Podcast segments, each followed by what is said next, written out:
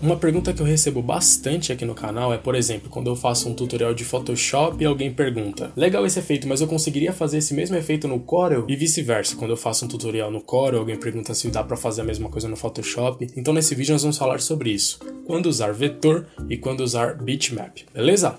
Vamos lá!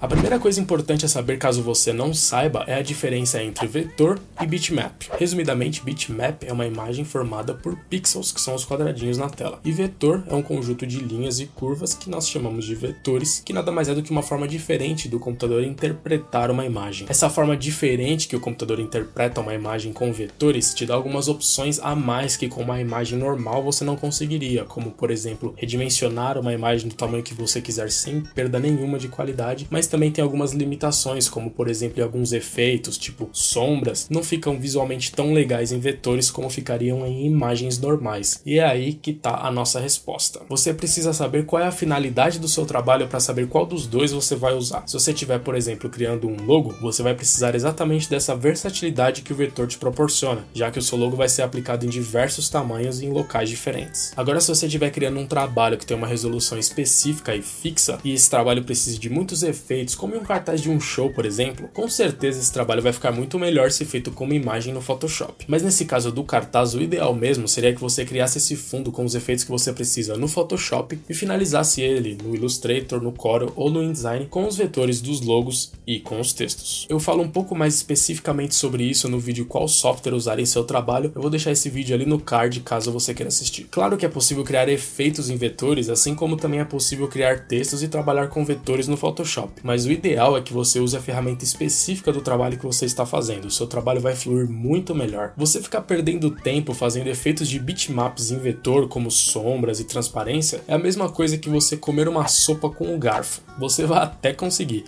mas vai ser muito difícil e muito mais trabalhoso do que se você estivesse usando a ferramenta certa, seria uma colher. Você tem que projetar aí o seu arquivo, o seu trabalho de maneira que ele fique o mais prático possível para você.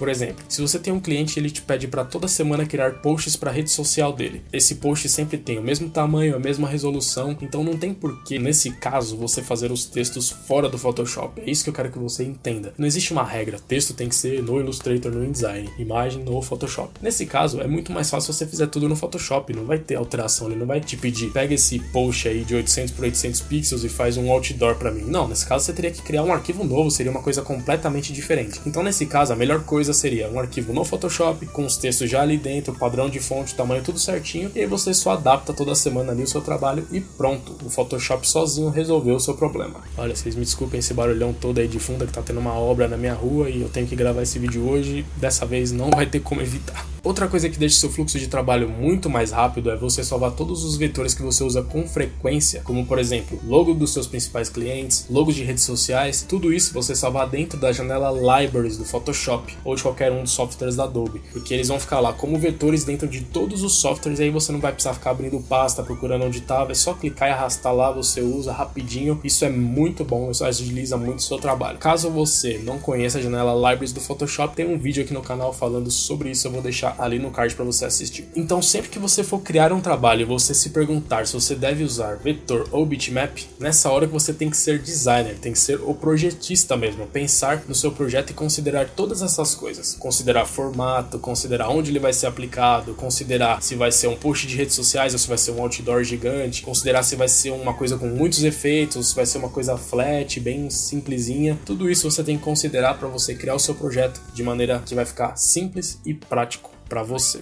Beleza? Então é isso, espero que esse vídeo tenha te ajudado. Se você gostou desse vídeo, já sabe, deixe seu like, que isso ajuda muito na divulgação do canal, apesar do barulhão de fundo, dessa vez, infelizmente, não pude evitar. Se inscreva no canal para receber os próximos vídeos todas as segundas e quintas às 11 da manhã, tem vídeo novo aqui no canal. E te convido também para você conhecer o Apoia-se do canal, que é uma forma de você ajudar o canal a crescer, a continuar e ganhar uma recompensa simbólica. Por isso, se você quiser ver como ajudar as recompensas, é o primeiro link aqui da descrição, ou então esse link que está aparecendo aí na sua tela.